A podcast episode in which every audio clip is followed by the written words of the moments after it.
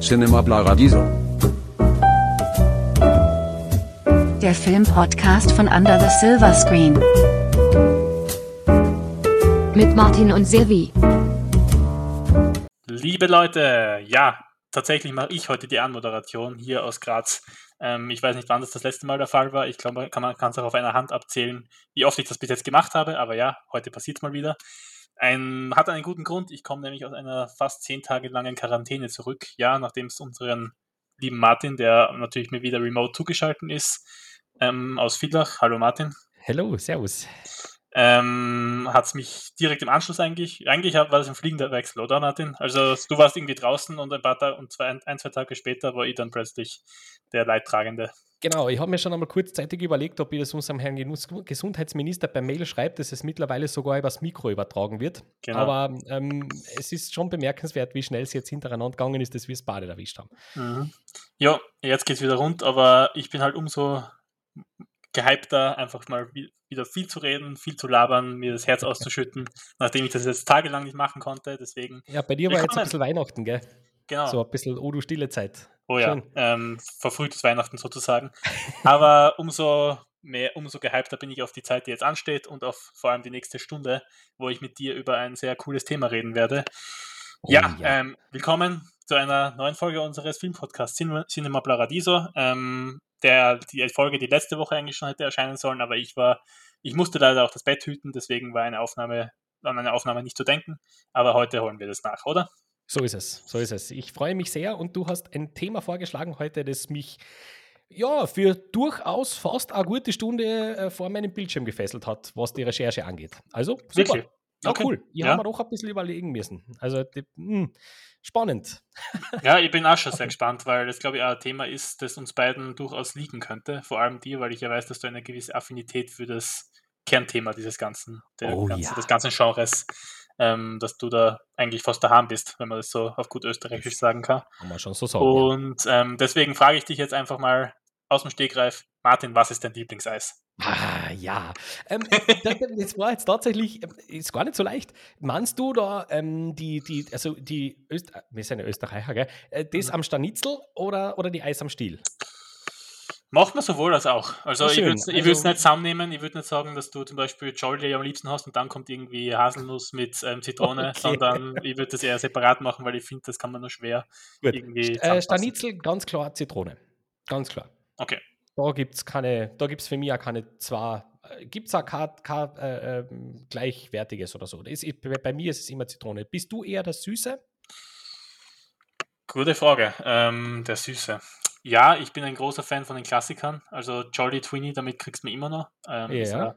Aber, also das kann ja halt noch auf und ab essen. Aber mhm. ich bin mhm. tatsächlich mehr Fan von Schleckeis.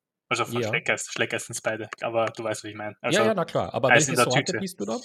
Ich bin da eher, ich, irgendwie, ich bin Fahrt, was das betrifft. Ich bin da auf, auf, der sehr klassischen Seite unterwegs. Bei mir ist es auch Zitrone, ich liebe Zitrone, ähm, aber vor allem auch in Kombination mit Erdbeer und meinem absoluten Lieblingseis, das ist Stracciatella.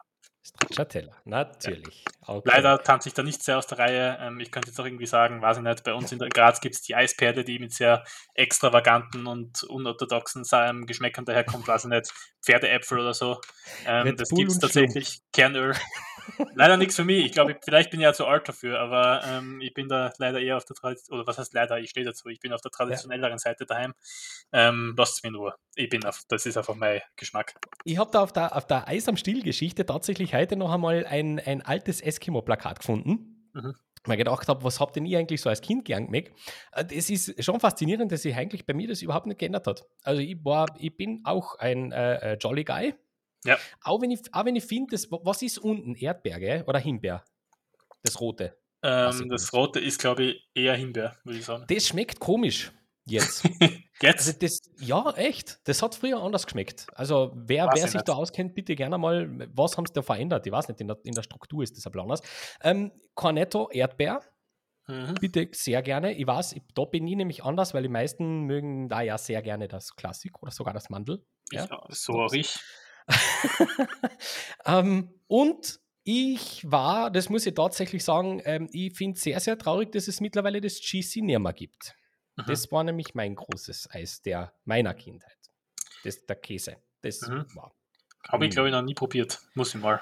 Ui. Aber was ich, wovon ich nicht so Fan bin, da bin, da, da bin ich auch, da tanze ich, da tanze ich vielleicht ein bisschen aus der Reihe, aber ich weiß, ich kann gar nicht so richtig einschätzen, wie beliebt es wirklich ist. Es wird immer nur sehr vermarktet, nämlich das Magnum. Ähm, weiß ich nicht, ist nicht so, finde ich nicht so geil. Ich bin, also lieber das Weiße als das Normale, als das Klassische, mhm. weil ich liebe weiße Schokolade, aber mhm. so das mit dem Klassischen, weiß ich nicht, das ist Fahrt, mit dem kann ich nicht viel anfangen.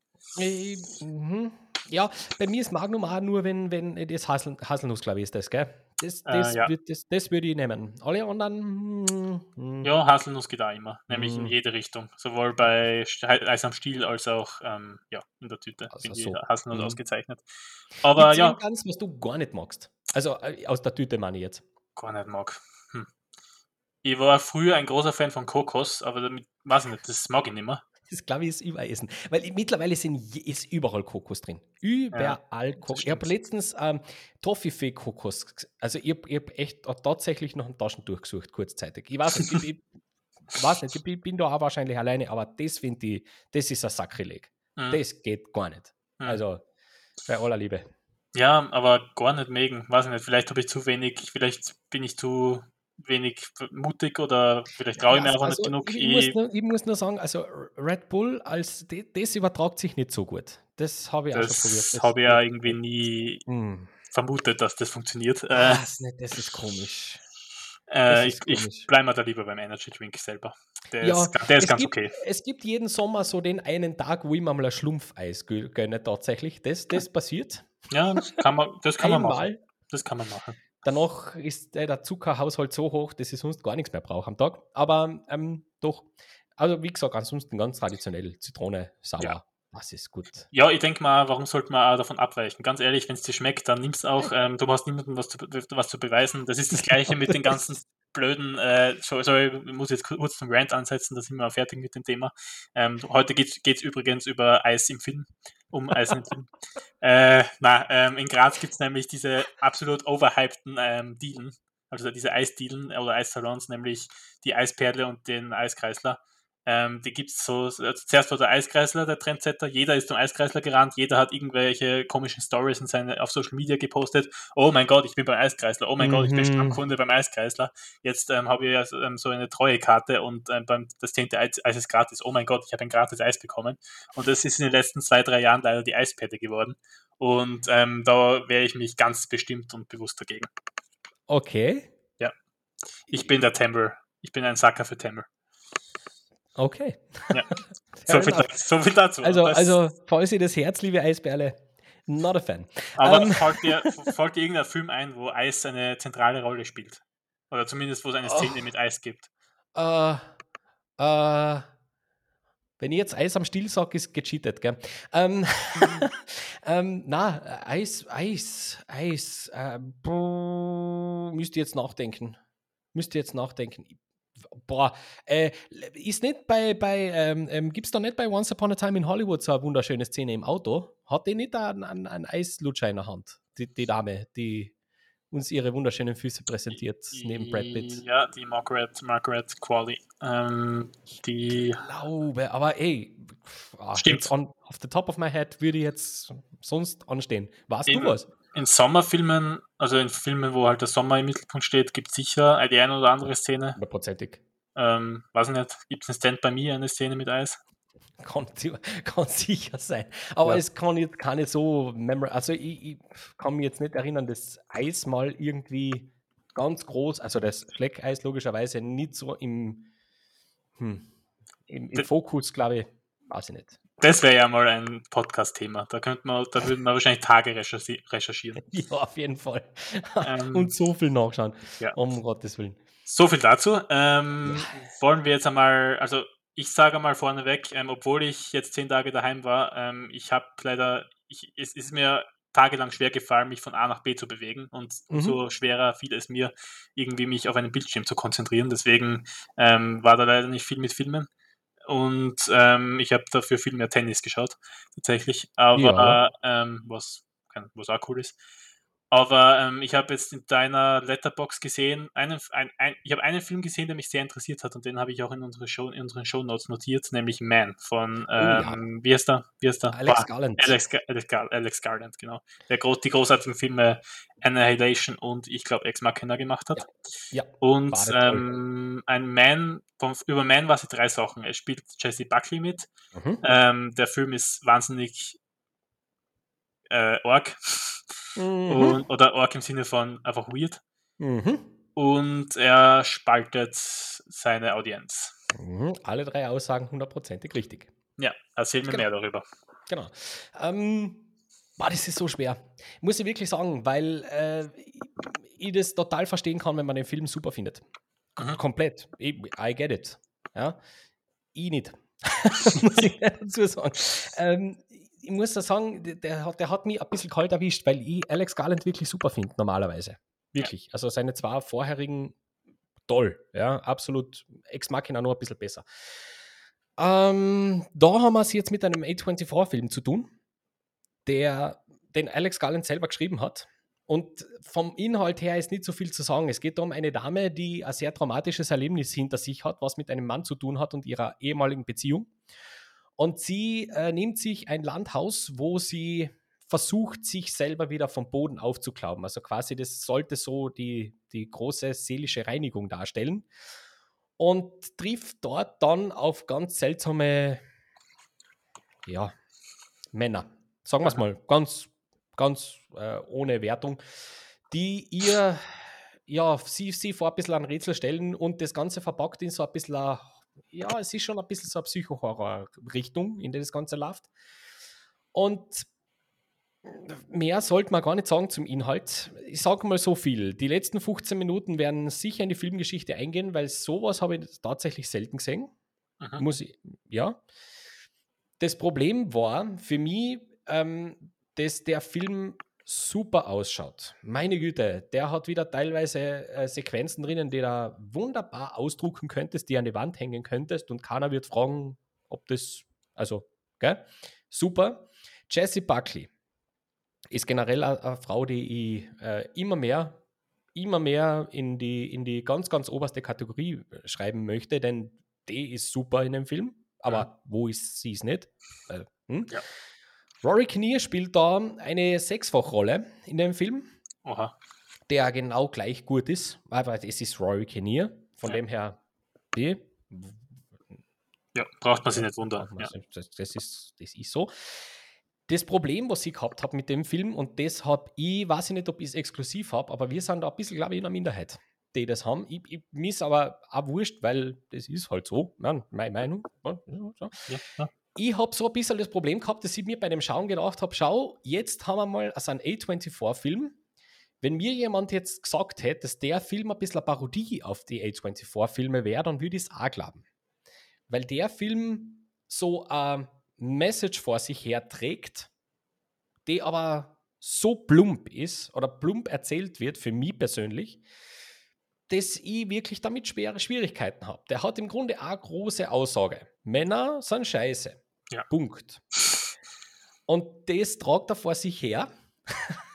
und Alex Garland ist da dem, dem, dem Geschichtler ein bisschen aufgesessen, der Irrtumsmeinung meiner Meinung nach. Es reicht, wenn du in dem Film das tausendmal sagst, dass Männer scheiße sein und dann fressen wir das schon.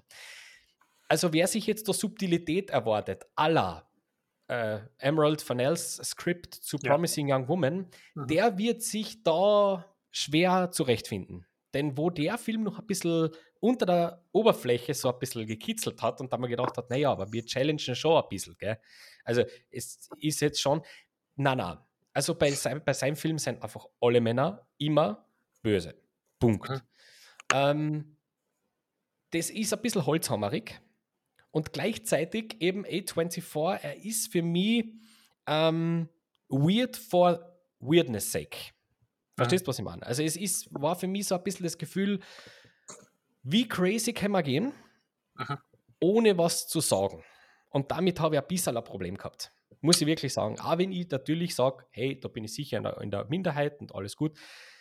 Aber er hat für mich zu wenig unterfüttert, als dass ich sage, okay, da äh, gehe ich damit, da gehe ich da mit. Für mich ist das prätentiös. Okay. Ja, das ist so ein Hit und, Hit und Miss bei A24, glaube ich, was die, wenn es darum geht, wie sie ihre Message transportieren. So. Das funktioniert einmal und dann wieder nicht. Das ist immer so ein Kommen und Gehen, kommt mir vor. Mhm. Also es ist, es ist ein bisschen schwer, er ist sehr metapherbeladen, der Film. Ja. Nur das Problem ist, er stellt für mich persönlich einfach die Metaphern hin und deal with it.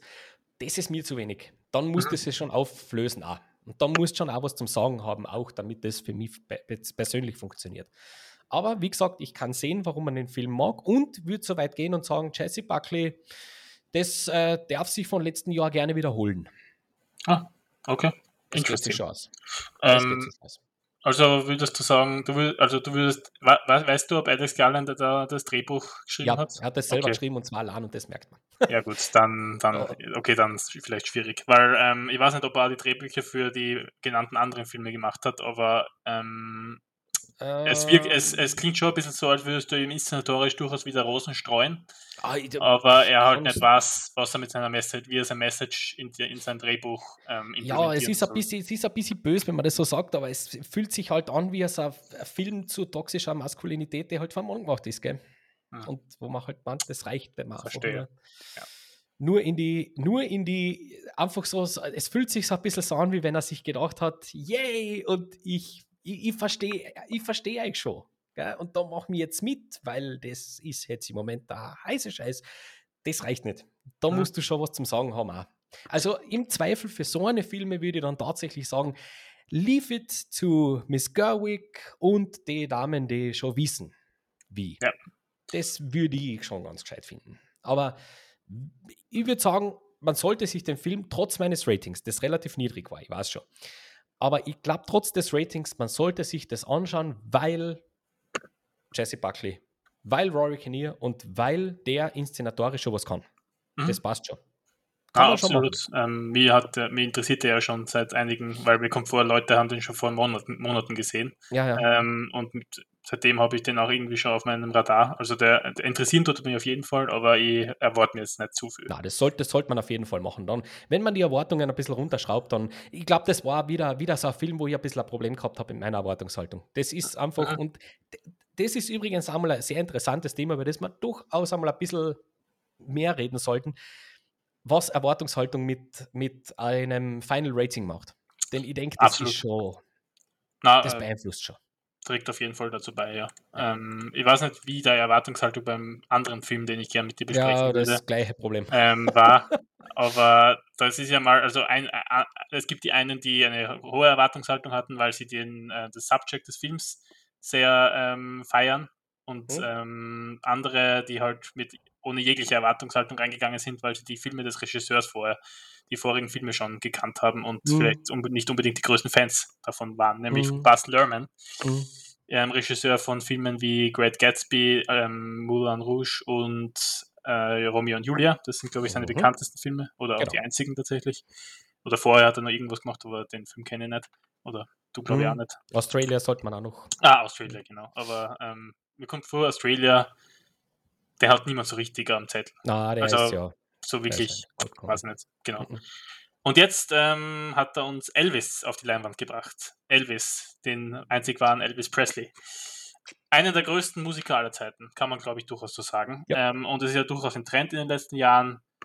Spätestens seit Bohemian Rhapsody, eigentlich waren Musical Biopics immer schon ähm, hoch im Kurs. Also das war auch schon in den frühen, in den 80ern, 70ern, das, war, das hat schon immer gegeben. Aber mir kommt vor, seit Bohemian Rhapsody gibt es da quasi ein bisschen eine Übersättigung. Ähm, man hat es bei Respect letztes Jahr gesehen, der völlig untergegangen ist. Ich glaube nicht einmal einen Kinostart bei uns hatte.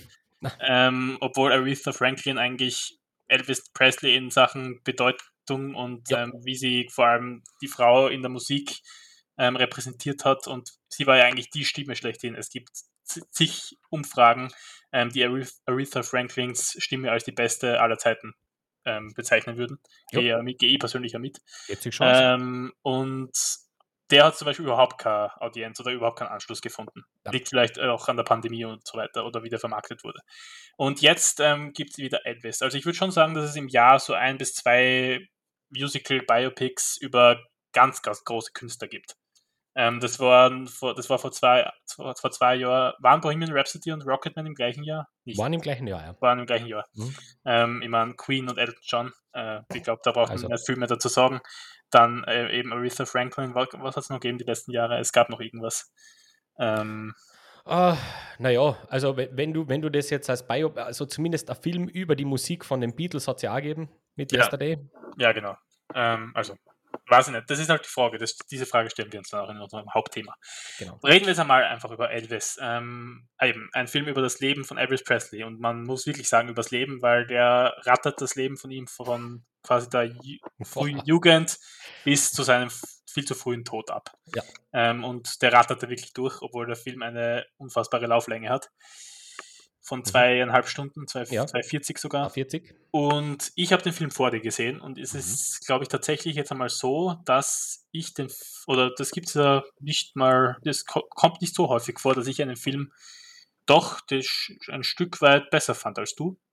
Und ich glaube, mit Elvis haben wir jetzt so einen Fall einmal wieder. Ähm, weil ich bin sein. ja relativ, ich will nicht begeistert sagen, das wäre vielleicht ein bisschen too much, aber schon geflasht, dass ein Film, Film rauskommen, weil ich mhm. persönlich, ich oute mich jetzt, ich weiß, Elvis ist ein wahnsinnig schwieriger Charakter und der hat nicht nur super Sachen gemacht, aber jetzt rein, was seine Musik betrifft, Riesenfan. Ich liebe, ich könnte dir zehn Elvis-Lieder ähm, nennen, die ich einfach nur liebe. Und, das geht ähm, aus, ja. Mhm. Genau, und wenn ich die halt, ich meine, das, wenn, gehen wir schon mal rein in die Kritik ein bisschen weil ähm, es wurde ja von vielen Seiten kritisiert, dass die Musik viel zu kurz kommt in dem Film und die ähm, Lieder nicht ausgesungen werden. Ja, das Problem hatte ich auch teilweise, ähm, vor allem Suspicious Minds in Vegas, sein erster Auftritt dort, ähm, das ist zum Beispiel ewig gelaufen, gefühlt länger als das Lied eigentlich ist, obwohl das auch mein Lieblings-Elvis-Song ist, muss ich sagen. Also da zum Beispiel in solchen, in solchen Situationen und äh, bei solchen Sequenzen, da hat mich der Film absolut gekriegt und, äh, und, und mhm. wirklich, da war ich voll dabei. Da bin ich voll mhm. mitgegangen. Mhm. Und dann gab es aber wiederum Auftritte, ähm, wo Bas Lerman sich halt überhaupt keine Zeit nimmt für die Songs, für diese großartigen Songs. Jailhouse Rock zum Beispiel. Der kriegt vielleicht 10 Sekunden, ja. 15 Sekunden. Ja. Und das hat mich dann immer wieder aufgeregt. Mhm. Ähm, das war so mein Haupt, mit einer der, ein, also es gibt schon einige Sachen, die man an dem Film kritisieren kann, aber das hat mich ein bisschen genervt, eben weil ich die mhm. Musik so gern habe. Ja. Ja. Ähm, Austin Butler habe ich dir geschrieben, ähm, sollte man unbedingt für einen Oscar nominieren für diese mhm. Performance mhm. und ähm, ich glaube, darin, darin bestätigst du mich auch. Ich habe ja deine Kritik gesehen auf, uns, auf mhm. dem Kanal. Mhm. Ähm, der war sicher auch der Hauptgrund, warum ich den Film dann im Endeffekt doch ganz, ganz in Ordnung fand, weil der hat mich absolut in seinen Bank gezogen und ich dachte wirklich, das ist Elvis. Auch wenn er Elvis nicht unbedingt so ähnlich sieht, überhaupt nicht eigentlich. Ähm, aber irgendwie hat er das super verkauft. Und wenn man das schafft, dann ist es auch eine großartige Performance, finde ich. Und ähm, ja, das waren so die Punkte, wo ich, also die Musik, die Songs, die Elvis-Songs und die ganzen, die Ausstrahlung von Austin Butler hat mich im Endeffekt dann doch so bekommen, da, bekommen und ähm, dass ich den Film dann im Endeffekt doch positiv bewerten würde und in einem Daumen hoch geben würde. Absolut. Ja, aber, also muss ich wirklich sagen, da, da habe ich ja schon gesagt, also Austin Butler wirklich grandios. Und ich habe ja auch gesagt, Fair, Fairness halber, ähm, es gibt in dem Film ja durchaus sehr, sehr viele, also nicht sehr viele, aber einige Passagen, wo ich mir auch gedacht habe, ja, ja, Kaffee. Ähm, ich habe da gesagt, da gibt es äh, gegen Mitte, glaube ich, ist das, ähm, mhm. sein, sein großes Comeback-Konzert, ähm, das er da damals gegeben hat. Genau. Mit, mit dem schwarzen Leder, Leder-Outfit. Äh, Die ganze Sequenz, das war ja, also großartig. Wirklich mhm. großartig. Da habe ich mir echt gedacht, schau, da, der, der, jetzt, jetzt fängt er sich. Gell? Weil die erste Stunde, es war anstrengend. Bist ja. du gescheit. Also ich würde wirklich nur so sagen, wenn man mit Bass Lerman nicht warm wird und glaubt, der Film ändert es. Uh -uh. Na, das ist ein Bass Lerman-Film. Mhm. Punkt. Also die, vor allem in der ersten Stunde, da habe ich mir echt gedacht, ja, ja, ist ja echt, echt cool. Gell? Aber es fühlt sich zwischendurch wirklich an wie ein Studentenprojekt. Also wirklich wie eine Abschlussarbeit. Man so viel Editing wie möglich. Wie viel Editing geht? Yes. Und das ist einfach wild. Es ist hm. wirklich wild.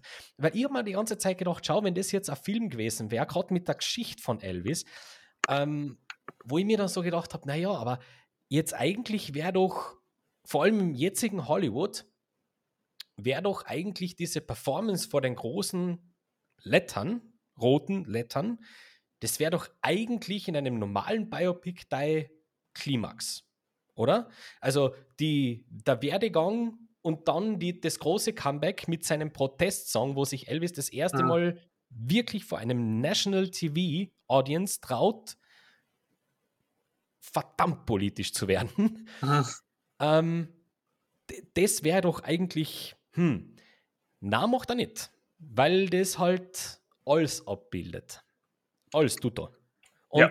das hat dann, trotz der ausufernden Lauflänge, gibt es aber dann Sachen, wo ich mir, dann, wo ich mir gedacht habe, schau, äh, Berlin wird abgehandelt ohne Love Me Tender. What the hell? ähm, der, einer der, und ja, das ist ein schmalziger Song. Überhaupt keine Frage. Das ist ja Schnulze. Gell? Wird ja jeder, ich glaube, da gibt es keine zwei Meinungen. Love Me Tender ist eine der größten Liebesschnulzen, die es überhaupt gibt. Trotzdem halt das eine, der eine Song, gell?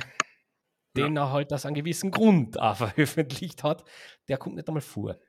Ja. Und das, was soll das? Ja, ja, Das, ist zu, das ist mir zu wenig.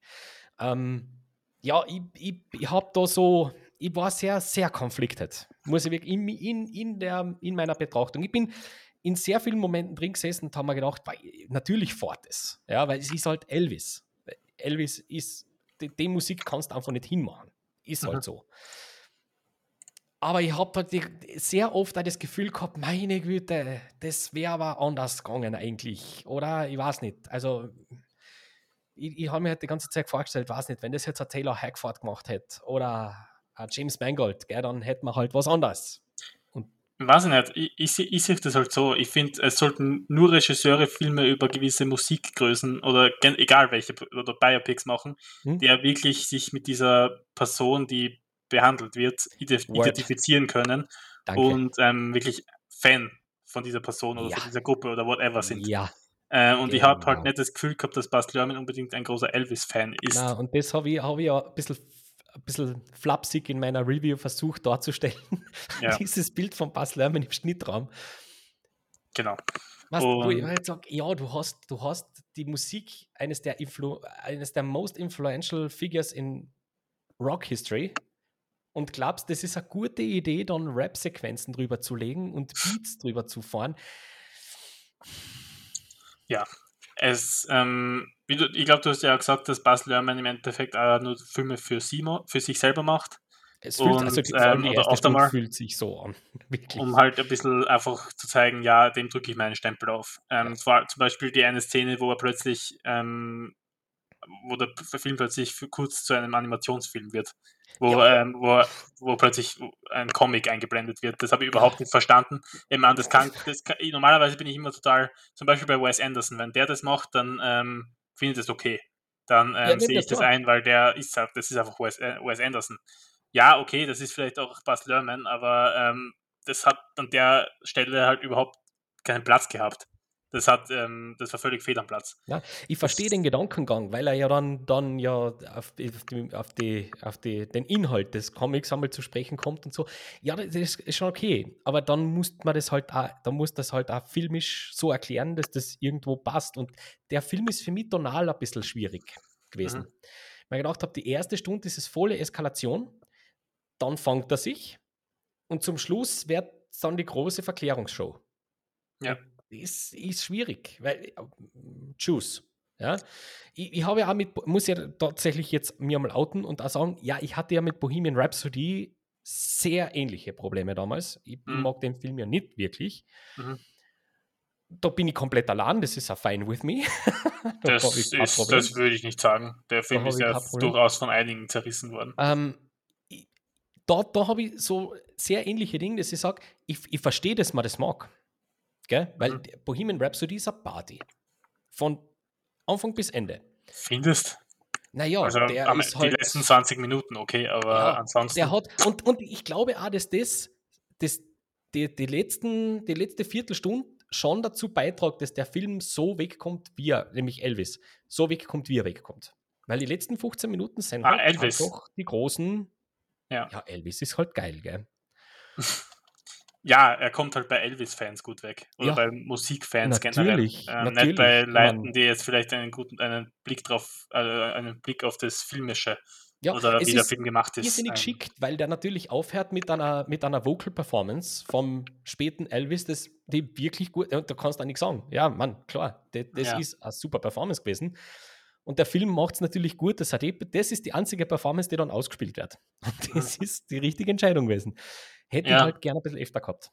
bisschen manipulativ, manipulativ Natürlich. auch natürlich, aber Natürlich. das sind Biopics über, Aber das, das war sind ja Biopics Rhapsody auch. genau, also- das sind Biopics fast immer, muss, muss man ehrlich sagen, weil Ja. prinzipiell sind Biopics ja für Fans gemacht. Für Fans dieser Gruppe, für Fans dieses Künstlers. Das ist Ähm, richtig, ja. Oder für Leute, die das halt, die sich für Musik interessieren. Richtig. Ähm, deswegen gehen die jetzt nie, nie so komplett viral an Box, Box Office. Bohemian Rhapsody ist vielleicht eine Ausnahme, aber Queen hat auch, ein, hat auch 100 Millionen Weil es Fans. Queen ist. Genau. Ähm, ja, ich weiß nicht. Also Elvis, ich muss ehrlich sagen, diese Schlusssequenz, die hat mich gekriegt. Ich hatte, Natürlich. ich hatte, Pipi, ich hatte Pipi in den Augen.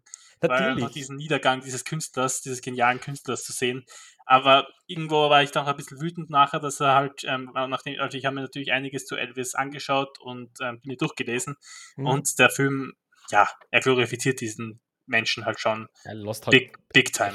voll weg. Gell? Das Was Biopics halt auch so an sich haben, natürlich. Ähm, Im Endeffekt ist es ja auch nichts anderes als ein generischer Biopic. Ähm, Aber es hat es wieder mal, es hat's wieder mal irgendwo bestätigt, meine Theorie, die ich immer wieder mal äh, bringe, dass die besten Biopics die sind, die sich für eine gewisse Time Zeitspanne entscheiden ja, und die wirklich sezieren. Das sind dann die richtig guten. Alles abzubilden, das ist wahnsinnig schwer. Das ist dann fast echt. Da wird es da wird's schwierig. lass uns drüber reden, denn unser Hauptthema ist, sind heute eben diese Biopics dieser Ja. Art, nämlich Musical Biopics. Ja, Ähm, Frage vorab: Mit Musical Biopics muss in dem Film dann unbe unbedingt gesungen werden? Also ich habe dann so ein bisschen, weil du ja hingeschrieben hast, auch, was unsere Favorites sind, werde ich dann auch sagen, ich habe es in drei Kategorien ein bisschen eingeteilt. Für mich persönlich. Die traditionellen Musicals, Ja. die Filme mit Musik und die Filme über Musik. Das sind dann quasi die Biopics per se. Aber, die Aber- traditionellen Musicals, quasi Musicals, wo es um eine Person oder eine Gruppe geht. Ähm, also Oder- bei mir, bei den tra traditionellen Musicals wird überall schön gesungen. Ja. Okay, also, Aber- es, aber zum Beispiel Chicago zählt jetzt nicht dazu, Das- weil es ist ja das- kein Biopic. Würde das würde ich als traditionelles Musical, das ist kein, das ist kein Biopic, das ist richtig. Das ist ein Ja. traditionelles Musical. Punkt. Okay. Genau. Passt. Genau. Passt. Ähm, ja, Musicals. Etwas, was die oder, oder begleitet? Oder ist das ein Genre, wo du sagst, meh, meh. Es begleitet absolut, ich meine, ich bin mit Disney- Disney-Filmen aufgewachsen. Das äh, ist aber nämlich ein ganz wichtiger Punkt, den wir da jetzt gleich klarstellen sollten. Ähm, wollen wir über Disney-Musical sprechen oder wollen wir das rauslassen? na, denn- na, weil das sind ja keine Biopics. Also da- ich finde, man sollte da schon, das sollte man schon strikt trennen, äh, weil Frozen, da geht es ja um nichts, was wirklich im realen So. Leben passiert ist. Das sind Musicals. Punkt. Ja. Absolut. Ähm, deswegen Disney lassen wir das lassen, weil sonst wird es ja viel zu groß alles. Viel viel zu zu viel. Viel Deswegen lassen wir viel, ist Disney jetzt einfach mal außen vor, aber trotzdem muss ich sagen, ähm, dadurch, dass ich eben mit Disney-Filmen aufgewachsen bin und fast in, zwei, in jedem, jedem zweiten Disney-Kinderfilm Musik eine große Rolle spielt, ähm, ja, absolut. Äh, Musik im Film war immer präsent bei mir und es gab auch, das ist, es ist so ein bisschen eine Hassliebe, weil ich mochte das einmal, dann mochte ich es eine Zeit lang nicht, dann gab es wieder einen Film, der, der mich absolut erwischt hat, dann war ich wieder, war ich, was das, was das Thema äh, Musical betrifft, wieder auf absoluter Folge 7 unterwegs, dann gab es wieder einen, der mich runtergezogen hat, also es ist immer so ein Auf und Ab. Es, Musical Biopics sind genauso, wie du vorher gesagt hast, bei A24, finde ich ein Hit and Miss. Ähm, manchmal gefällt es da, manchmal nicht. Aber ich finde, es ist schon entscheidend. Ich, ich finde, Musicals gefallen dir, wenn du generell ein musikbegeisterter Mensch bist. Schon eher. Ähm, außer es ist halt dieses. Viele haben vom Musical, glaube ich, das Bild vor Augen, dass die halt so wahnsinnig theatralisch sind. Und das ist ja nicht einmal ein richtiger Film, das ist quasi Oper auf der Leinwand. Ja. Ähm, kann so sein, muss es aber nicht so sein. Ich glaube einfach, weil, weil es dieses Klischee gibt, mögen viele einfach Musicals nicht. Es gibt ja schon, ich würde sagen, es gibt mehr Menschen, die Musicals nicht mögen, als schon. Vor allem in, der Film, in unserer Filmbubble. Ja. Ähm, aber jetzt, das wollte ich, weil ich weiß ja, dass du Musik liebst. Du Oh ja. Mu- Musik auch eine Zeit lang gelebt hast, tatsächlich. Ja, ich lebe wie ist, nach wie vor. wie, ist dein, wie ist so dein Bezug zur Musik? Wie bist du in das Thema reingerutscht? Ähm, was, spiel, was spielst, singst und hörst du gerne? Musik generell jetzt, meinst du? Ja. Das wird ja höchst persönlich jetzt. Also, naja, also natürlich große, große familiäre Prägung, weil ich glaube, ähm, es ist schon schwer, sich in Musik reinzuholen, ohne dass du in deinem Umfeld zumindest irgendwo Berührungspunkte hättest. Ich glaube, das wäre wär schwer. Ja. Ähm, tatsächlich familiär schon ein bisschen vorbelastet in diese Richtung. Also ich habe Musiker in meiner Familie, ich habe Chorleiter in meiner Familie. Ähm, habe in frühester Kindheit mir sagen lassen und erzählen lassen, dass ich früher auf Koch Kochtöpfen Schlagzeug gespielt habe. Kann ich mich nicht mehr erinnern, aber sonst war das so. Ähm, und habe dann tatsächlich bereits mit, lass mich lügen, ich glaube, es waren, es war, ich war, ich war acht oder so, mein erstes Keyboard gekriegt. So. Und in der Hauptschule damals noch, mit zwölf Jahren, habe ich dann äh, gestartet. Da hat mir damals meine Musiklehrerin, die Frau Sommer, liebe Grüße, ähm, weiß ich noch ganz genau, hat mir damals ein Songbuch geschenkt. Das war damals so, weil sie so begeistert war, dass sie so musikbegeistert war. Ich mich immer sehr für Musik interessiert, vor allem auch für, für Biografien und so. Also da mhm. war ich immer voll dabei. Und hat mir dann ein Songbuch geschenkt und das habe ich mehr oder weniger auswendig gelernt und habe eben versucht, mich da so reinzufühlen. Und dann war es ganz viel Elton John, mhm. ganz viel, ähm, boah, wer war es noch? Meine Güte. Hm, würde schon sagen, sehr viel Elton John, sehr viel äh, Toto. Mhm. Und dann bin ich so ein bisschen ins, ins Piano-Play rein, reingestoßen. Habe eigentlich ganz selten wirklich Unterricht gehabt. Ausnahme meine vier Jahre am Borg in Lienz, Musikborg, wo ich ein bisschen so die klassischen Grundlagen mitbekommen habe. Und seitdem, äh, ja, Klavier, Gitarre, Bass, Schlagzeug, eigentlich alles, was man so braucht. Und äh, habe mich auch immer wieder sehr für, für musikalische Geschichten natürlich begeistert, auch im Fall von Filmen. Ähm, weil ich eben immer ein Mensch war, der verstehen wollte, woher gewisse Sachen kommen. Auch in der Musikgeschichte. Und dementsprechend ist natürlich ein Musical etwas, was mich immer wieder begleitet hat. Ich habe so das ein oder andere einmal gesehen, war einmal in London unterwegs, was Musicals angeht, so abgeklappert. Ähm, ja, ja, schon, schon eine große Geschichte, was so Musik, Privatmusik ähm, äh, quer durch. Mhm bin sehr, also persönlich, wenn du mir jetzt fragst, was ich viel höre, ich bin sehr in der Indie-Folk-Richtung daheim. Ähm, ansonsten, ja, je nach Lust und Laune. Da glaube ich, Musik ist was, wo ich schwer eingrenze, weil ja. das hat also seinen Platz. Je nach Lust und Laune. Ähm, gibt ganz verrückte Tage, da höre ich Sachen, die man in meinem Alter nicht hört. Haben mir schon sagen lassen. Letztens hat mir mein Papa mal gesagt, jetzt wärst. Jetzt wärst alt. Gell? Ich gesagt, danke. Also äh, ja, durchaus sehr, sehr gemischt. Ähm, aber soll so sein. Das ist schon gut. So wie ist das bei dir? Ich finde, bei Musik kann man das überhaupt nicht so, ähm, so nach Alter kategorisieren oder beurteilen, weil es gibt, ich kenne ganz viele Menschen, die noch immer leidenschaftlich gerne Bowie hören zum Beispiel. Oder ähm, whatever. Also ich ja, finde ja, alte, alte, Künstler. Ähm, Im Rockbereich schon, aber ja. ich, ich habe da jetzt um das jetzt ein bisschen zu erklären. Ich, bin ja, wir sind in einer großen Beichtstuhl. Das würde mich interessieren. Ja. Äh, ich habe meinen Papa gerade letztens, ähm, bin ich, jetzt darfst du gleich lachen, ähm, tatsächlich einmal in einem Te äh, Telefongespräch ähm, kurz verraten, dass ich per Zufall, tatsächlich, zufällig, bitte, gell, im Autoradio, ähm, das ist peinlich. Aber es ist wirklich, äh, ich stehe dazu, ist ja, ist ja wurscht. Ich habe eine gute Zeit gehabt. Ja. Ähm, ich bin über Roland Kaiser gestolpert letztens. und habe zu, meiner, zu meinem Leidwesen festgestellt, dass das gar nicht so schlecht ist in der richtigen Stimmung.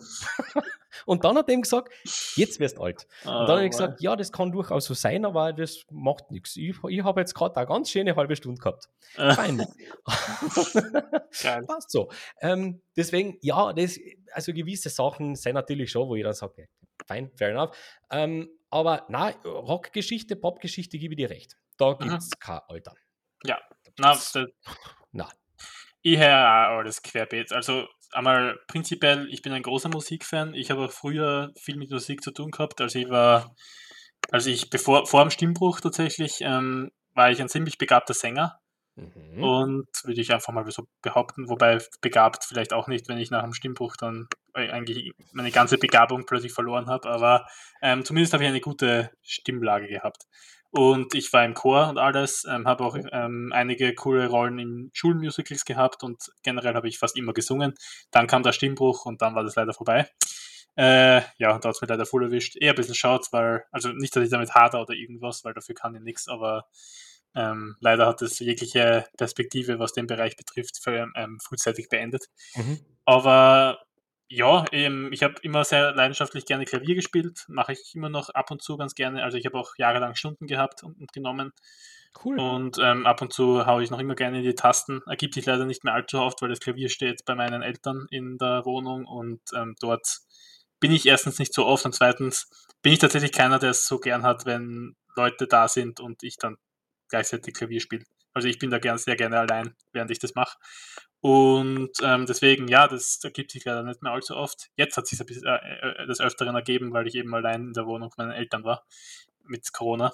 Mhm. Ähm, das war mal wieder nett, ein netter Throwback. Aber ja, na, Musik ist etwas, was mich sehr prägt, ähm, wo ich mich, ich, ich würde sagen, mit Musik verbinde ich mit die meisten Emotionen und die meisten Gedankengänge, die ich so habe. Mehr als noch, mehr, mehr, noch mehr als mit Filmen ich finde, Filme sind besser dabei, mich quasi zu bilden und mir gewisse Messages zu, Messages zu übertragen. Während Musik, bei Musik, ich bin ganz schlecht mit Lyrics zum Beispiel. Also ich kann mit Lyrics nur ganz schwer merken, beziehungsweise ähm, mhm. brauche ich meine, muss ein Lied auch immer sehr oft hören, um die Lyrics auch wirklich aufzuschnappen und mal drüber nachzudenken, was sagt er jetzt eigentlich genau. Oder die. Es ist eher so viel mehr das Melodische, das Melancholische, was mich wahnsinnig abholt. Und das ist also eher die Richtung, in die ich mich begebe. Also ich würde nicht sagen, dass ich ein Metalhead bin zum Beispiel. Ähm, obwohl ich Metalheads so, ich finde Metalheads wahnsinnig cool. Ich habe sehr viele in meiner Freund, Freund, freundschaftlichen Umgebung, aber mhm. ich selber bin es jetzt nicht unbedingt. Also schon, ähm, aber ich würde prinzipiell schon sagen, so genremäßig bin ich querbeet überall daheim. Und ich kann mit manchen, um jetzt mal wieder zum Hauptthema zurückzukommen, ähm, mit vielen Musicals kann ich tatsächlich doch sehr gut, sehr viel anfangen. Und vor allem, da kann ich dann auch einfach mal den Hintergedanken, ja, wie gut ist der Film, wie gut ist das Storytelling abdrehen und mich voll und ganz auf das Musikalische einlassen. Ja. Deswegen ist zum Beispiel The Greatest Showman eines meiner Lieblingsmusicals oder eines, mhm. einer meiner Lieblings, mhm. Lieblingsmusical-Biopics, weil der einfach so geile Songs hat. Ja, verstehe, die Songs sind nach Hammer. Ähm, da ist mir die Story wirklich, jedes Mal, wenn ich den sehe, ist mir die Story scheißegal. Mir ist egal, wie wahr das ist oder wie wahr oder wie genau das ist, über, über was da erzählt wird, über den PT, wie heißt der? PT Barnum. Ähm, PT Barnum. Äh, verstehe. Mir ist es völlig egal, solange der Hugh Jackman und der Zac Efron in der Bar singen oder ein Sing-Off haben, ähm, bin ich glücklich. Deswegen, ja. ja. da bin ich schon so vielleicht, ja, ein bisschen meine, so ein bisschen meine, mein Guilty Pleasure, ein bisschen meine Schwäche, die ich habe, aber das ist so sei es so Guilty Pleasure. Der Film ist ein gutes Guilty Pleasure. Finde ja. Geht gut. Geht gut. Ähm, sicher einer meiner Lieblingsmusikalischen Filme der letzten Jahre. Muss ich mhm. absolut, muss ich einfach so sagen. Ähm, also wie oft ich die so Songs dann in meiner Spotify-Playlist auf und ab gehört habe, Jahre danach auch noch, ähm, schon, hat schon in sich. Mhm. Genau, ähm, also ab, ich würde jetzt nicht, vielleicht nicht vordergründig sagen, ja, ich bin ein riesen Musical-Fan, und also ich würde mich jetzt nicht immer freiwillig in ein Musical, Musical reinsetzen, aber zum Beispiel mit so Filmen wie Mama Mia, Greatest Showman, was gibt es noch so in der, in der Form, in der Art, ähm, so richtige Guilty Pleasure Musicals. Hm. Da hast du eh schon zwei gute genannt. Ja, das sind, so, das sind einfach solche Sachen, die, die kriegen wir einfach. Ja, durchaus. Ja. Um, ähm, fair enough. Sorry. Also, da, da braucht man sich überhaupt nicht entschuldigen. Jetzt weißt du, dass sie ähm, gerade Mama Mia, gerade den zweiten, ja, das geht schon. Das ist nicht so blöd. Also vor allem, vor allem, hey, vor allem die Sequenz, wenn dann Share auftaucht, pff, da ja. ist mir vieles wurscht. Fernando. Singe ich Fernando, singe ich lauthals mit, das finde ich super. ähm, na, voll, ja, ähm, voll. Ähm, ähm, gerade äh, Musicals, gerade die, die so konzipiert sind, ähm, die werden immer ihre Kernaudienz haben, weil es einfach eine gute Zeit ist.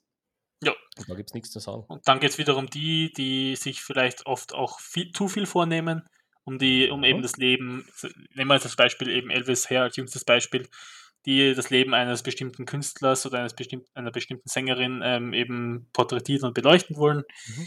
Und ähm, das ist dann wieder eher was in Richtung Fanservice, würde ich meinen. Äh, weil zum Beispiel, ich, ich stelle dir jetzt bewusst die Frage, gab es mal einen Musical, einen Musical Biopic, äh, Biopic über einen Künstler oder eine Gruppe, wo du dich reingesetzt hast mit einer gewissen Erwartungshaltung, weil da sind wir jetzt auch wieder beim Thema Erwartungshaltung, oder wo du dich als Fan reingesetzt hast und dich einfach auf den Film gefreut hast, weil jetzt du, weil du jetzt gedacht hast, ja, ich kriege jetzt zwei Stunden die Best-of-Songs meiner, Liebl meiner, meiner Lieblingsinterpreten. Oh, ein Film, mit der ich in einer Erwartung meinst du, die mich dann enttäuscht haben oder ist das wurscht? Nicht unbedingt, also du hast ja okay. schon Elton John ähm, quasi als, dein, okay. als jemanden, der dich geprägt hat. Ja, dann sind wir eh schon bei der Antwort Rocketman. Rocketman war ein Film, auf den habe ich mich gefreut wie ein Schnitzel, weil ich äh, den Mann, der das gemacht hat, absolut vergötter weil mhm. der weiß, wie man seine Sachen macht. Und ähm, nach der ersten Musical-Performance vom Herrn äh, Taron Edgerton, die ich ja damals gesehen habe, im Bild ab zu dem Film, war ich sold. Und mhm. zwar wie? Weil man gedacht habe, okay, erstens einmal schaut der komplett so aus wie der junge Elton John, das ist einmal Nummer eins. Zweitens klingt der auch noch genau gleich, äh, wirklich gleich. Und äh, die Inszenierung sollte eine Revue sein, wenn ich es richtig verstanden habe. Also eigentlich genau das, wofür Elton John immer gestanden hat. Call me in. Und ich war dann damals in Wien im Cineplex und hat mich nicht enttäuscht. Ja. Rocketman war ein Hammerfilm. Von vorn bis hinten. Dabei ist, war, ja, dabei ist der Regisseur von Rocketman doch der gleiche wie bei Bohemian Rhapsody. Ja, der hat den fertig gemacht. Der, ah, genau. Dexter Fletcher hat ihn fertig gemacht, weil da hat es ja diese unsägliche Singer-Diskussion gegeben dann. Genau, ja. Und, äh, aber Dexter Fletcher ist halt auch der Film hinter Eddie the Eagle. Mhm. Ah, stimmt. Ja. ja. Und der, der weiß schon, wie, wie Crowd-Pleasing funktioniert und das hat er bei Rocket. Rocketman ist ein Film, der in meiner Welt voll, also der, der ist underrated as fuck.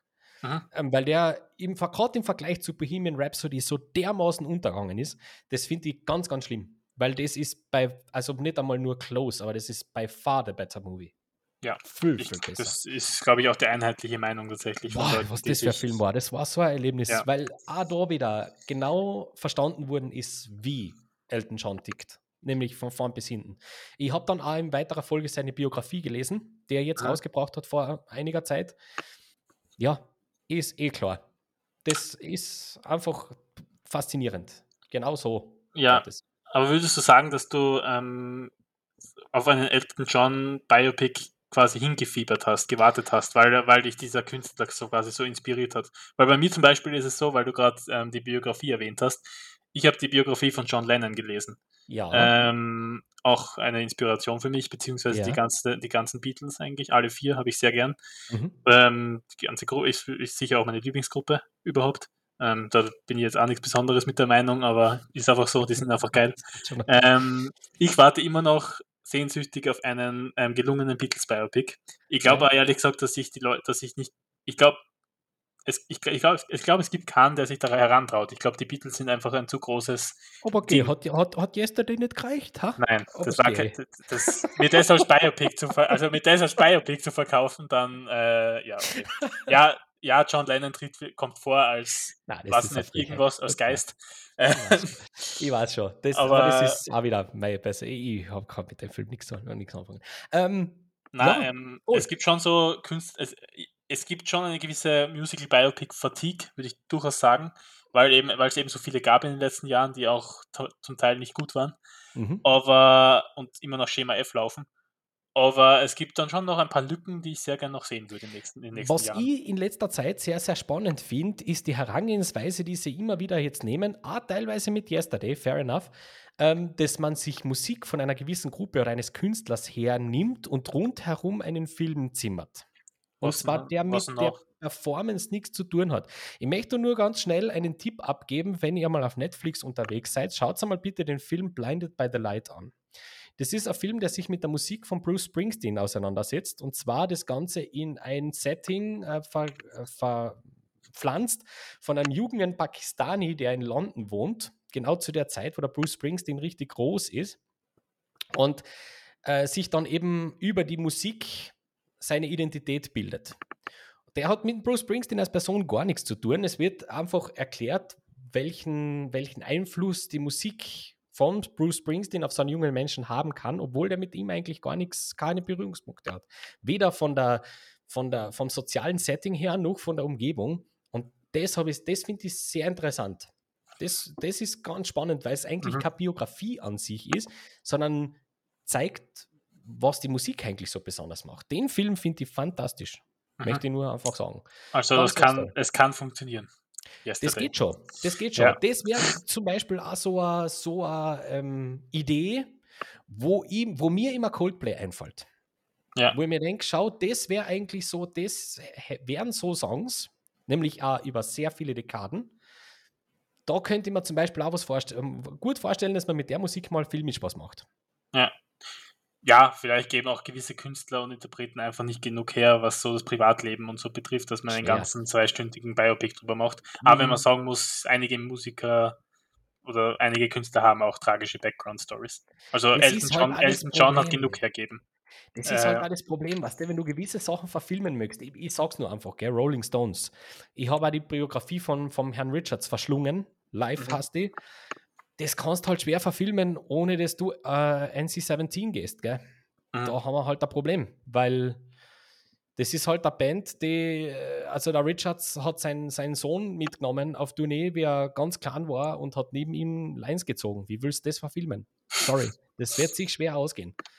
Dementsprechend, aber ja, ja. das wäre noch sowas übrigens. Ja. Rolling Stones, bitte. Ich bin, ich, I'm, I'm in for it. Ähm, ich, bin, ich, ich bin ein Sacker für gute Musical Biopics, muss ich ehrlich sagen. Aber, ja, was, mal, welche, welche was gut? Ja, auch Rocketman, der hat mich sehr mhm. erwischt, muss ich sagen. Ähm, auch weil ich großer Elton John-Fan bin und aber keine Ahnung von seiner Geschichte hatte oder generell, ja. wie er und vor allem hat mich die Chemie zwischen ihm und dem Bernie sehr gekriegt. Ja, wow, ich das war super. Das Jamie Bell ist super in der genau. Rolle. Und auch Bryce Dallas Howard als seine Mutter hat mhm. schon gut funktioniert, hätte ich nicht gedacht im Vorfeld. Und generell die ganzen Rocketman schafft viel besser als Bohemian Rhapsody. Ich bin jetzt nicht so der große Bohemian Rhapsody-Hater wie du, aber ähm, Rocketman schafft viel besser als die zwischenmenschlichen Beziehungen, ja. auf die einzugehen und die auch denen auch wirklich dieses Emotionale zu geben, was sich auch auf mich in dem Fall ausgewirkt hat. Also Elton John hat schon kein leichtes Leben äh, gehabt. Ja. Und, und bei Freddie Mercury hat mir das halt komplett gefehlt, weil bei dem weiß man halt, ja, der hat natürlich kein leichtes Leben gehabt. Ähm, das hat jeder vorher, das, ich finde, da hat man vorher gleich viel wie nachher gewusst. Hm, genau. Und ähm, das stört mich halt, wenn man aus solchen Sachen dann einfach nicht schlauer hervorgeht, sondern mhm. quasi immer noch auf dem gleichen Wissensstand ist ja, bei Bohemian Rhapsody die, die, letzte 30, die, letzte, die letzten 20 Minuten haben sehr gut bei mir funktioniert. I'm sorry. Sogar Remy Malek. Ähm, aber ja, ja, voll. Rocketman war sicher einer der besseren der letzten Jahre.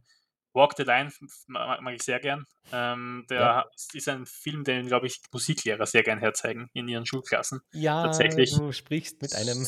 ja. so war es nämlich auch bei uns. Ich glaube, das ist einfach der prädestinierte Film für das.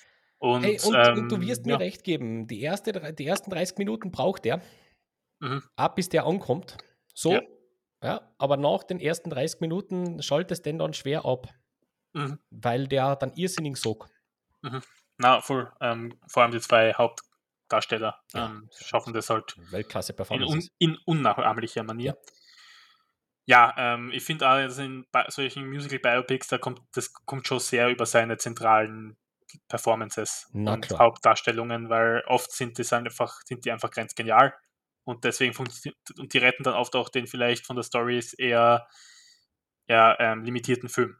Das mhm. kommt durchaus vor. Das, für das äh, Rami Malek hat für viele Bohemian Rhapsody gerettet. Ja, ja. Ähm, ja, ja. Ich war auch absolut ähm, geflasht von seiner Performance in erster Instanz. Jetzt, wenn ich ein, zwei Jahre später darüber nachdenke, ähm, war das wirklich so gut? I don't, I don't know, bin mir nicht sicher. ähm, deswegen wollte ich als so ein bisschen als Abschluss der Folge, ich weiß, das ist jetzt ein bisschen abrupt, aber es geht ein bisschen Hand in Hand damit, weil dann kann man noch ein bisschen über noch ein bisschen mehr Filme aus diesem Genre mhm. reden. Welche Performances für dich da vor allem oh, ja. hervorstechen? Oh, ja. Weil ähm, da gibt es dann doch die ein oder andere. Also, einen Film, ich fange einfach mal an. Ja? Ähm, ein Film, der da bei mir steht, äh, den hast du schon genannt, gerade letztens, gerade jetzt vor kurzem, äh, deswegen hau ihn einfach jetzt mal weg, damit der erledigt ist. Walk the Line, äh, und zwar, da kennt die Bade nehmen. Mhm. Weil ich, ich, äh, Reese Witherspoon ist sehr umstritten in der Rolle, was ich nicht verstehe, weil äh, wenn du June Carter mal anschaust, vor allem die frühe June Carter, die ist on point. Also ja. ich, das, das ist wirklich äh, fast uncanny. Aber ich muss da natürlich schon Joaquin Phoenix herstellen, gell? weil äh, nicht nur, dass er selber singt, was selten ist in solchen Fällen. Normalerweise wird da mit, mit Playbacks gearbeitet, mhm. aber er singt selber. Und er hat eine Ausstrahlung als, als Johnny Cash, die, also das muss nämlich auch hinkriegen. Gerade der frühe Johnny Cash, sein, sein, sein, sein, emotionaler Trouble, der so im Hintergrund immer wieder mal mitspielt, also so wie der den da darstellt, das ist wirklich, wirklich absolut großartig.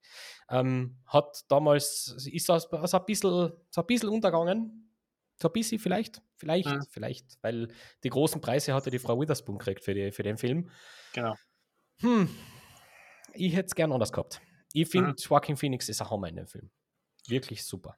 Ja, vor allem eine ganz andere Rolle entgegen seiner anderen, also seiner wow. bis, bis dato, also das, der Film ist ja schon, hat schon ein paar Jahre auf dem Buckel, aber mhm. der war ja eher für seine Villainous-Rollen immer ja. bekannt und ja. dann kommt damit so was da um, um die Ecke da ist schon ein Stück weit neu erfunden und ähm, keine Ahnung, ich habe auch keine Ahnung gehabt, dass sie so gut singen konnte oder kann.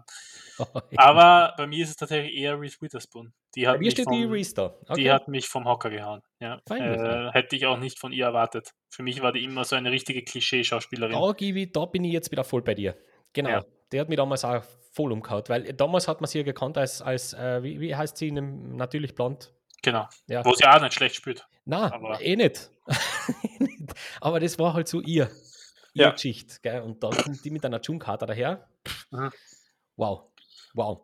Wer steht, äh, warte mal, das, äh, bei dir steht also Reese Witherspoon da, bei mir Joaquin Phoenix für denselben Film. Genau, ähm, ja.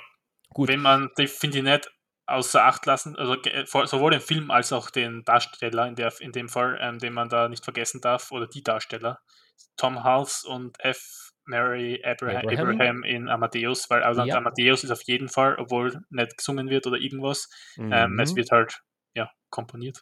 Es ist ein ähm, Musikfilm. Genau, ja. es ist ein reiner Musikfilm, wo ähm, nichts Großes, also inszenatorisch ist der ein Hammer, aber ähm, den kann, wenn man den jetzt mit, weiß ich nicht, Bohemian Rhapsody oder so vergleicht, das ist nicht das Gleiche. Das mhm. ist eine ganz andere Art von Musikfilm, aber ähm, ja, ich finde vor allem Abraham ist ein F. Abraham ist ein Hammer.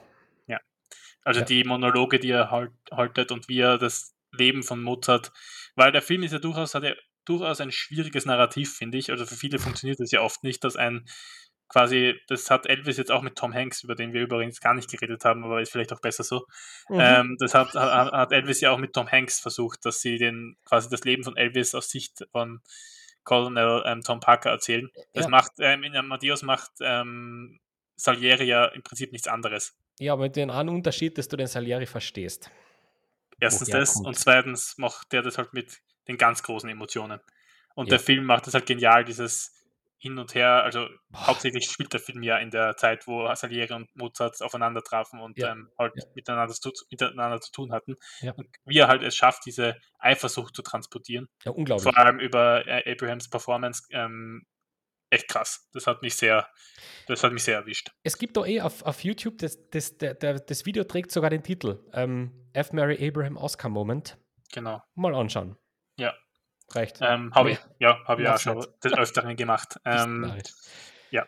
Vor allem im Extended Cut gibt es da so eine Szene, wo er sagt, ähm, mhm. it had to be an accident. It ja. had to be. Genau.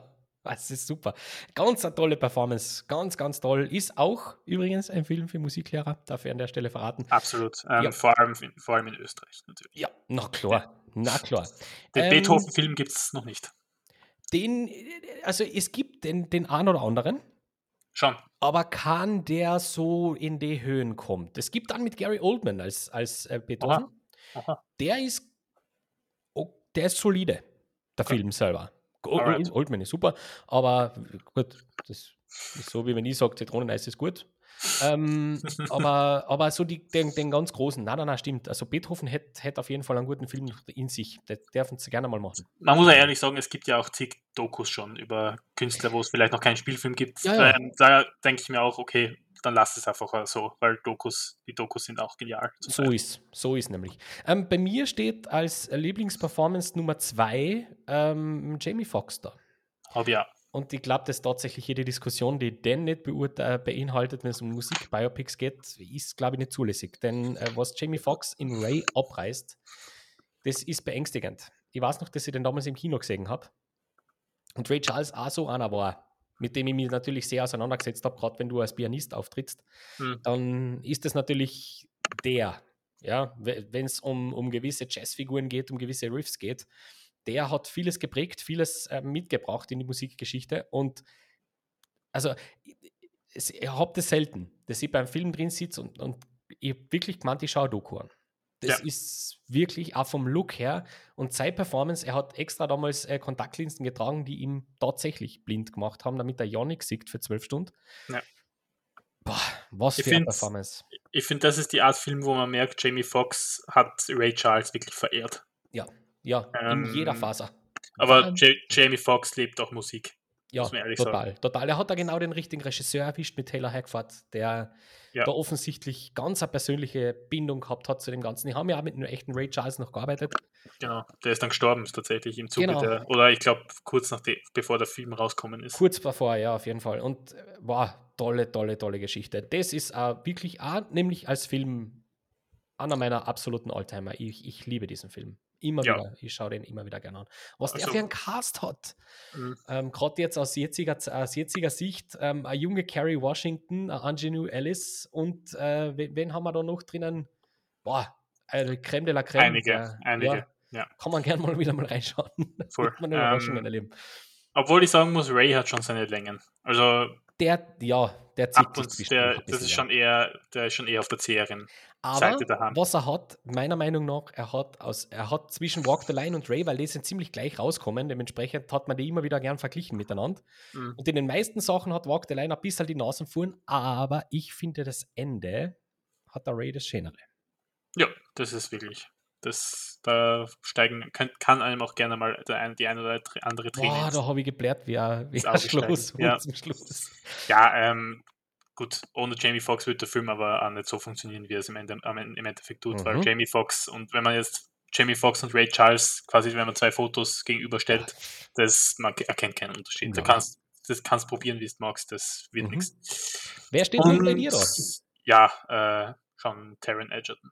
Taron Edgerton? Als, als Elton John. Mhm. Der ist ja, nämlich. Das war die letzte Geschichte, der ist back and forth gegangen mit meinem letzten da. Mhm. Na, ähm, definitiv haben wir eh schon drüber geredet. Also, den würde ich sogar noch eher am ehesten mit Butler in Elvis vergleichen. Mhm. Er sieht äh, Elton John vielleicht nicht unbedingt eins zu eins ähnlich, aber im Endeffekt glaubt man, man sieht Elton John in mhm. jungen Jahren so.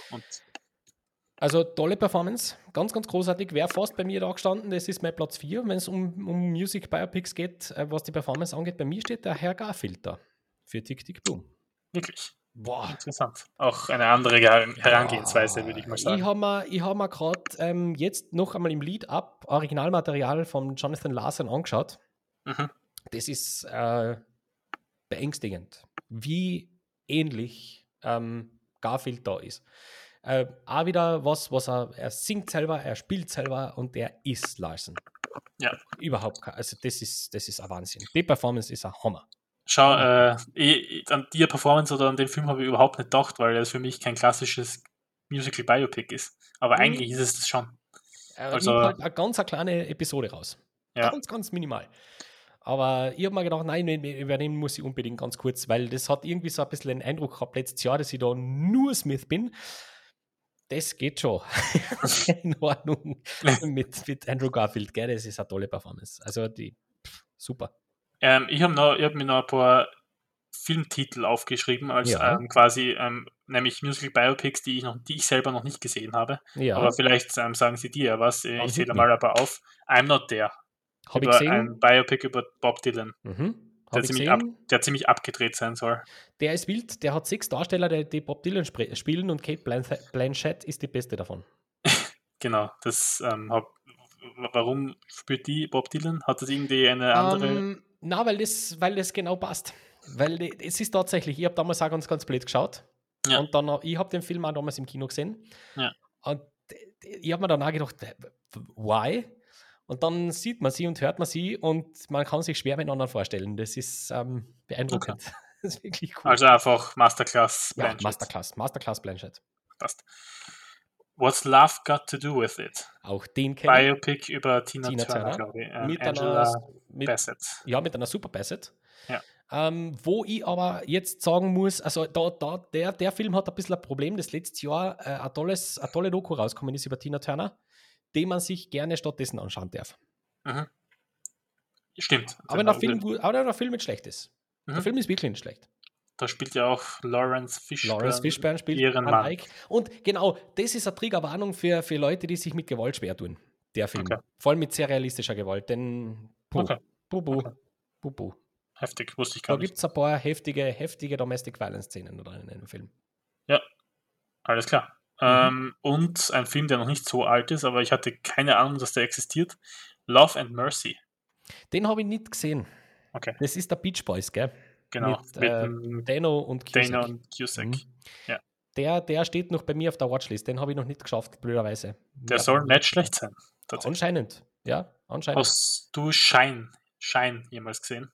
Mit dem Pianisten David Heathcott, wo Jeff, nein. dafür hat Jeffrey, Rush den Oscar gekriegt. Nein, nein, habe ich nicht gesehen. Der soll auch recht okay. interessant, der war auch nominiert als Film. Der soll insofern interessant sein, weil er irgendwie auch drei verschiedene Darsteller, die die ganze Karriere dieses Pianisten irgendwie, die den Pianisten in den verschiedenen Altersklassen irgendwie porträtieren und darstellen. Schein halt. Ich glaube, der ist Austral äh, da geht's, ich glaube, das ist eine sehr australische Produktion. Weil Geoffrey Rush ist ja auch Australier. Fein, muss ich mir anschauen. Genau. Ja, muss ich mir anschauen. Danke für den Tipp. Der ist mir bisher verwehrt geblieben. Schreibe ich mal sofort auf meine Watchlist. Alles klar. Sehr gut. Ja, ähm, ein bisschen ein Title-Dropping auch für euch vielleicht, falls ihr auf Musical Biopics und so steht, dass ihr ein, bisschen, ein paar Titel für die Watchlist habt, ähm, weil das sind so die Musical Biopics, die laut Internet irgendwie recht gut sein sollen. Deswegen. Hey, das äh, ist ja klar. Gell? Also wir haben jetzt ganz bewusst, ihr habt das gemerkt, wir haben jetzt ganz bewusst normale, unter Anführungszeichen, Musikfilme ein bisschen ausgelassen, denn sonst könnten wir, glaube ich, drei Episoden füllen. Wir haben uns da wirklich auf die Musical Biopics ähm, gestürzt und genau. darauf verlassen. Und ich glaube, das ja. ist eine ganz faire Herangehensweise. Ja, ähm, es werden auch in den nächsten Jahren noch viel, ich glaube, dieses Jahr steht noch ein Whitney Houston-Film am Programm. Von dem ich wahnsinnig Angst habe. Der, ich glaube, der wird auch völlig untergehen. Mhm. Leider gehen viel mehr über weibliche Künstler ähm, viel mehr unter als über männliche. Das ist mhm. leider so. Mhm. Ähm, zumindest folgt mir jetzt auf ad hoc kein, äh, äh, kein Film über eine weibliche Sängerin ein, der gut funktioniert hätte. Biopics? Ja, also okay, Walk the mhm. Line, wenn man es so sieht, aber ist ja, ja auch eigentlich ja, ja, ja, im Endeffekt. Ja, also ja, eher nicht so. Aber mal schauen. Ich werde, ich bin trotzdem gespannt drauf, weil Whitney gebe ich mir auch immer wieder gern. Ja, äh, Martin, ich würde sagen, wir belassen es dabei, oder? Das waren genau. das dann doch jetzt schon recht viele Biopics, die wir da durchgekaut haben. Ja, ich hoffe, da war auch für euch was dabei und ihr habt Spaß mit dieser Folge gehabt oder und die ihr dann wahrscheinlich in den nächsten Tagen hören könnt. Und ja, Martin, noch irgendwas zum eigentlich alles gesagt. Was du loswerden möchtest? Sehr Eigentlich gut. alles gesagt. Danke nochmal für das super Thema. Danke dir. Ähm, danke, dass du einer der ersten Gesprächspartner von mir nach zehn Tagen ähm, quasi Verhex privat oder wie, man, wie, auch immer man das nennt, ähm, nachdem ich da verdonnert war, zu steigen. Ja. Ähm, na, danke fürs Gespräch, hat mir sehr viel Spaß gemacht, wie immer. Und ähm, ich glaube, über Biopics können wir auch noch einmal eine Folge machen. Ich glaub, auf jeden das Fall. Wird sich auf, auf jeden Fall. Fall anbieten. Vor allem irgendwie Politiker. Oliver Stone, I'm looking at you. Ja, das äh, kommt noch. Ja, ähm, passt. Dann danke fürs Zuhören. Danke, Martin, ähm, wie Bitte immer, gerne. für die coole Konversation. Und bis zum nächsten Mal. Genau so ist es. Viert euch, ja. Baba. Ciao, macht es gut.